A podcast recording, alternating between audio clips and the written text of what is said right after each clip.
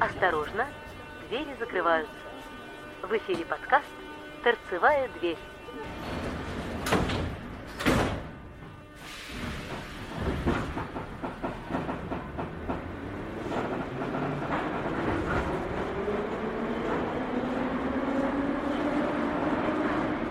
Привет. Как встать на платформе так, чтобы дверь вагона метро оказалась напротив тебя? Помните такой лайфхак? Ну, если кто не знал, то все очень просто. Достаточно посмотреть на платформу.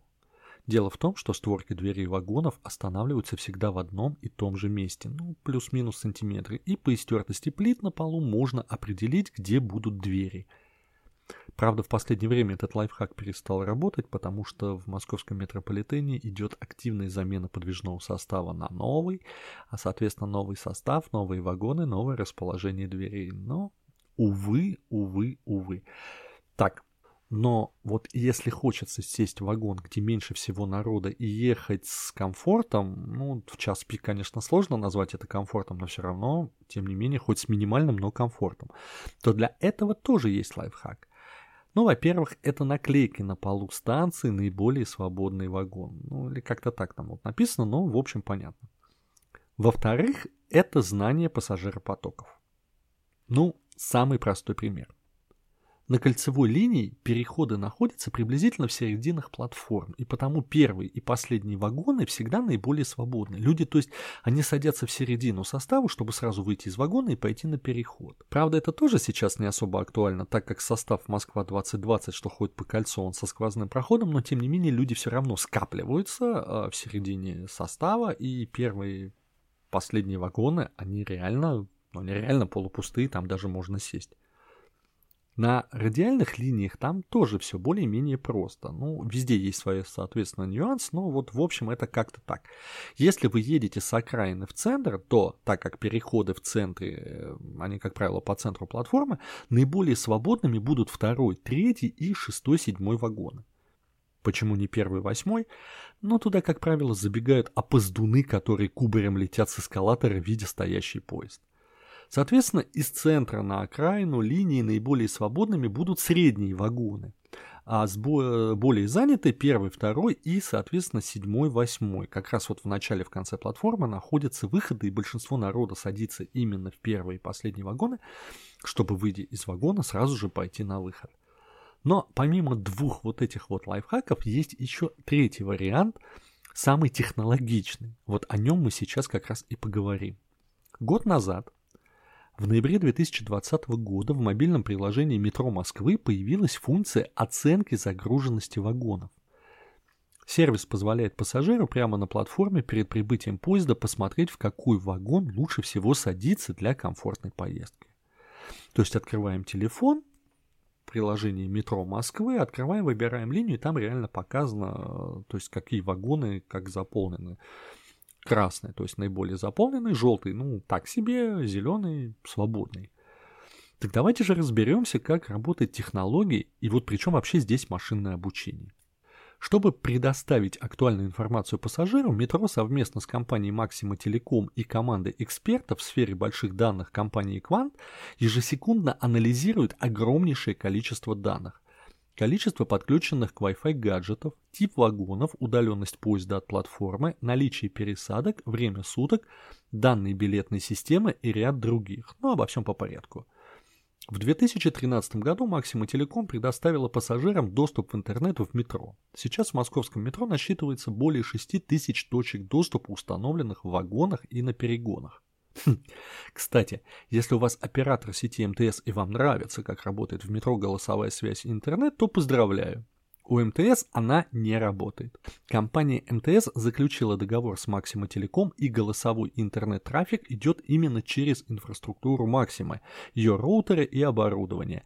То есть, в общем, если вдруг в вагоне не работает роутер по какой-либо причине, там он требует перезагрузки, подзавис и прочее, прочее, у вас в вагоне, если у вас МТС, не будет работать ни голосовой трафик, ни интернет-трафик. Да, именно так. Кажется, что самый простой способ подсчитать количество людей – собрать статистику о том, сколько гаджетов одновременно подключены к беспроводной сети в вагоне. Сетевая инфраструктура московского метрополитена позволяет это сделать. Статистика подключений – важный показатель, но для точного замера этого недостаточно по двум причинам. Во-первых, в системе не видно смартфоны, а значит и пассажиров с выключенным Wi-Fi. Я вот, кстати, выходя из дома, предпочитаю Wi-Fi отключать. Напрягает меня значок вверху экрана «Найдена открытая Wi-Fi сеть». Он меня раздражает. Во-вторых, количество подключений к сети сильно зависит от сезона, участка линии метро и даже погоды на улице. Ха. Не, ну я в принципе с этим абсолютно согласен, потому что когда там после, не знаю, продолжительных дождей ты выходишь, а тут солнышко, и так хорошо, и вот свежо, и думаешь, да ну нафиг метро под землю спускаться. Лучше подольше, но поеду-ка я там на трамвайчике. Со стартом учебы осенью в метро становится больше школьников и студентов с подключенными к сети устройствами, но это не значит, что метро становится намного более загружено. Поэтому для реальной оценки используется машинное обучение. Ключевую роль для оценки загруженности выполняет заранее обученный сложный математический алгоритм. Он умеет собирать и анализировать все ключевые факторы, а после выдает категорию загруженности каждого вагона в конкретном поезде – низкая, средняя, выше средней или высокая. Чтобы понять, как работает алгоритм машинного обучения, надо разобрать два ключевых понятия – обучение с учителем и дерево принятия решений. Итак, обучение с учителем. Это один из способов машинного обучения. При таком сценарии учитель, им выступает живой человек или группа людей, указывает машине, какие данные считать эталонными. В качестве исходных данных рассматривали выгрузку с проходов на турникетах билетной системы. В метро первый этап обучения с учителем занял примерно 4 месяца. За это время тестировщики и сотрудники метро физически спускались в подземку и выполняли нехитрую операцию. Считали людей в разных поездах и вагонах в разное время на разных линиях и станциях. Таким образом сформировался эталонный датасет, на который и ориентируется алгоритм. Собранные в ходе обучения данные могут изменяться в зависимости от внешних факторов – сезона, погода, пандемии – Поэтому процедура подсчета периодически повторяется. Полученная выборка и статистика о подключениях к Wi-Fi легли в основу работы сервиса. Дерево принятия решений. Это один из способов анализа и обработки больших массивов данных. Грубо говоря, система работает по принципу «если что-то, то вот это». Для описания работы дерева решений можно вспомнить очень популярную несколько лет назад онлайн-игру Акинатор. Программка, которая с помощью нескольких уточняющих вопросов с высокой точностью угадывает практически любого загаданного вами персонажа. Играли? Ну, вот как-то так. В случае с мониторингом загруженности вагонов алгоритм действует по схожему принципу. Исходя из основной задачи определить загруженность вагона, он обучается прогнозировать результаты измерений тестировщиков-учителей, которые собирали эталонную выборку в метро, а потом накопленные знания может применить на новых данных. Если сильно упрощать, то анализ выглядит ну как-то так. Если в вагоне 30 подключений к Wi-Fi, модель вагона 81775 вместимостью 175 человек – Поезд Москва-2020 прибывает на платформу через 30 секунд, станция Свиблова, время утро, выходной день, июнь, то загруженность низкая. Это очень грубо и упрощенно, и на деле выглядит не так линейно. Более того, процесс не ограничивается единственным деревом решений. Алгоритм постоянно проверяет сам себя, обращаясь к эталонным данным, каждый раз повышая точность вычислений. Итак, с мониторингом загруженности вагонов мы разобрались. Теперь нужно эту информацию быстро и корректно донести до пассажира. Для этого понадобится выяснить местоположение поезда, количество и последовательность всех вагонов, а пассажиру установить приложение метро Москвы. Для точной оценки местоположения поезда используются данные с двух источников, которые дополняют друг друга. Данные о сетевом оборудовании, установленном в вагонах и перегонах, и рельсовые цепи. Каждый поезд метро оборудован системой связи поезд-тоннель, а в перегонах между платформами каждые 400-800 метров расположена стационарная базовая станция, к которым происходит подключение. Существует подробная карта установленного в тоннелях метро оборудования. В процессе движения базовые станции поезда и тоннелей обмениваются параметрами соединения. По этим показателям можно достаточно точно определить местоположение состава в тоннеле. Приложение метро Москвы показывает не просто загруженность всего поезда, оно показывает загруженность каждого отдельного вагона. Для этого специальный алгоритм периодически считывает установленное в поезде сетевое оборудование, выстраивая карту состава. Зная расположение каждой точки доступа, можно точно сказать модель и последовательность вагонов и выдать эту информацию в режиме онлайн пассажиру. То есть в тоннелях у нас находится канал связи тоннель-поезд, на каждом вагоне стоит роутер, который объединены в сеть передачи данных в вагонах, происходит мониторинг оборудования, и, соответственно, когда поезд проезжает мимо там тоннельного роутера, вот тот самый канал связи поезд-тоннель, то есть можно точно-точно определять. Вторая система рельсовая. Когда колеса состава наезжают на стык между рельсами, то в этот момент стальные колеса замыкают рельсовую цепь и сигнал о местоположении поезда отправляется в службу управления движения. Именно так диспетчера и видят, где находится поезд в данный момент. На самом деле на этом завязано очень много. На этом завязана э, сигнализация, работа светофоров, работа... Там реально очень много. Все вот именно на этом, то есть это старая система, которая используется не только в метрополитене, но и на железных дорогах, и она офигенно как надежна. Обе системы дополняют друг друга, помогая определить время прибытия поезда с точностью до секунды. Так пассажир прямо на платформе в приложении метро Москвы видит время до прибытия поезда и загруженность каждого его вагона. Что дальше? Ну а дальше нет предела совершенству. Мосметро планирует улучшить систему мониторинга загруженности. Для этого начнут использовать камеры видеонаблюдения в вагонах, которые помогут собирать статистику с количеством пассажиров для доработки алгоритма машинного обучения. Эй, большой брат, привет, привет, привет! В перспективе сервис также планируется масштабировать на МЦК и МЦД, так что совсем скоро, ну или не совсем, можно будет выбрать свободные вагоны уже не только в метрополитене, но и на МЦК. Я, кстати, э, вот этой вот системой свободных вагонов через приложение метро Москвы пользуюсь.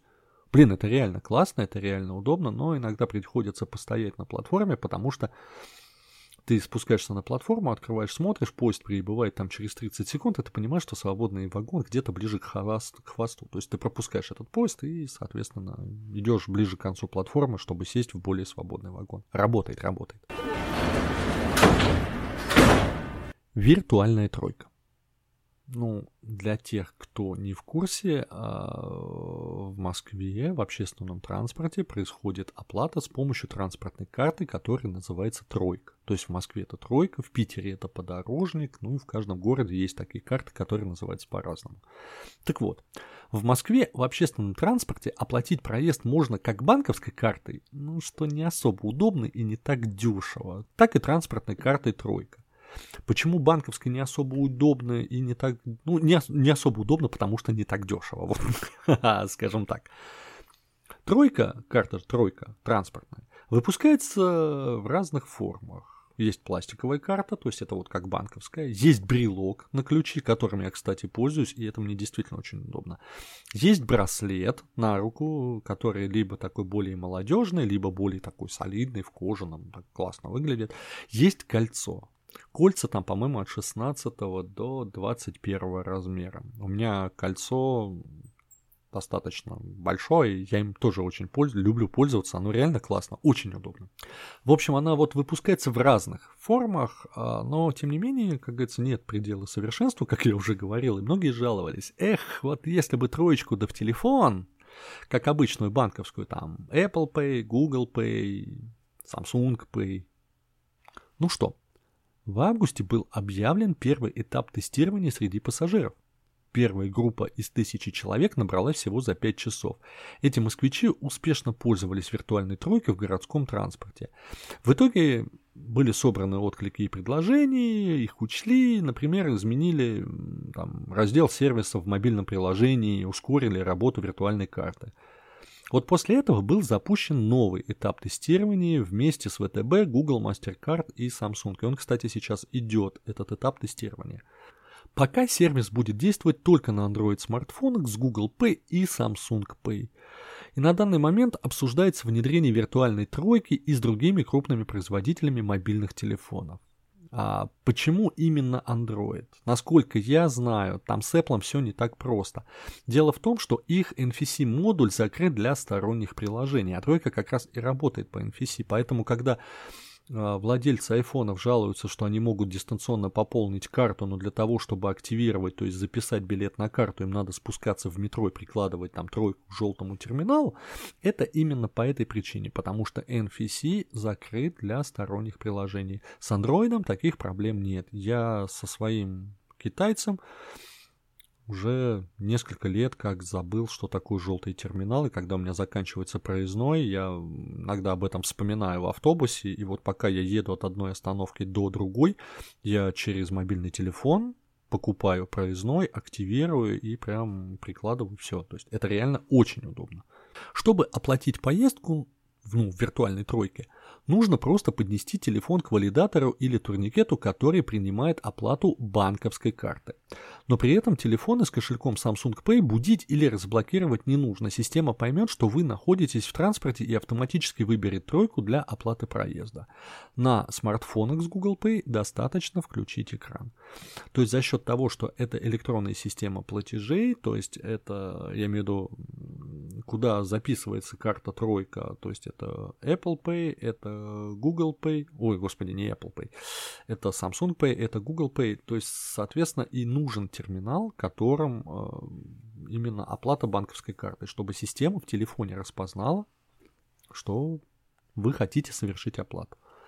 Скорость срабатывания виртуальной тройки такая же, как при оплате проезда банковской карты. От 0,8 до 1,5 секунд. То есть, в принципе, очень быстро.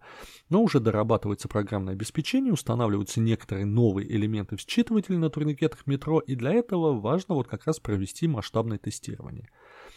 По предварительным подсчетам, а, прогноз, что после завершения всех этапов тестирования виртуальную тройку выберут около 50% пассажиров московского транспорта. Но если вот взять сферического кота в вакууме, это так вот просто, я говорю, метрополитен, 10 миллионов пассажиров, то есть, ну, 5 миллионов. Это да. Ну, это удобно, потому что карта всегда будет в вашем смартфоне, а значит забыть или потерять ее вы... Не, ну, в принципе, при должном умении палец можно сломать, но тем не менее смартфон это не маленькая пластиковая карточка. Вот у меня есть надежда, что запустят они этот сервис к Новому году или не запустят. Ну, посмотрим. Я даже не знаю, если честно, буду пользоваться или нет. У меня вот на ключах висит брелок, с его помощью я езжу в общественном транспорте. Ну, мне проще достать ключи, чем смартфон, реально. То есть достал из кармана, это удобнее. И тем более, вот когда это на входе в автобус, где все ломятся, вталкивая тебя внутрь. Не знаю. Возможно, я не прав, и это будет удобно. Но я могу сказать, что как только виртуальная тройка пойдет в массы, я обязательно ее поставлю и вам расскажу, как оно и что работает. Но это будет потом, вот когда они ее запустят. Поэтому, ну, интересно. Вот мне реально интересно посмотреть, как это будет работать. Кстати, когда они объявили набор э, да, по-моему, по порядка 4000 было объявлено да, вот, в набор, и они очень быстро, в общем, там набралось аж 6,5 тысяч. И все 6,5 тысяч были допущены до тестирования, при этом, они, так как люди тестируют новый сервис, они получили достаточно вкусные скидки на проезд э, в общественном транспорте. Например, тот же единый, э, который метро, автобус трамвай, электробус. Я по привычке пытался назвать троллейбус, в Москве сейчас троллейбусов нет. То есть вот этот вот единый, он стоит чуть дороже, чуть-чуть дороже, там, наверное, на пару десятков рублей, чем просто татовский троллейбус, автобус, трамвай без метро. То есть реально очень-очень вкусные скидки. Ну, не знаю, посмотрим, посмотрим. До Нового года осталось совсем немного. Я посмотрел, тут до Нового года осталось 5 недель. Ребята, 5 недель до Нового года. Совсем чуть-чуть. В общем, с вами был Макс Рублев, Метроэльф. Хорошей вам рабочей недели. Можете взять календарик и уже потихонечку зачеркивать декабрь. Щелк, щелк. До Нового года осталось совсем чуть-чуть. Всем удачи, всем пока.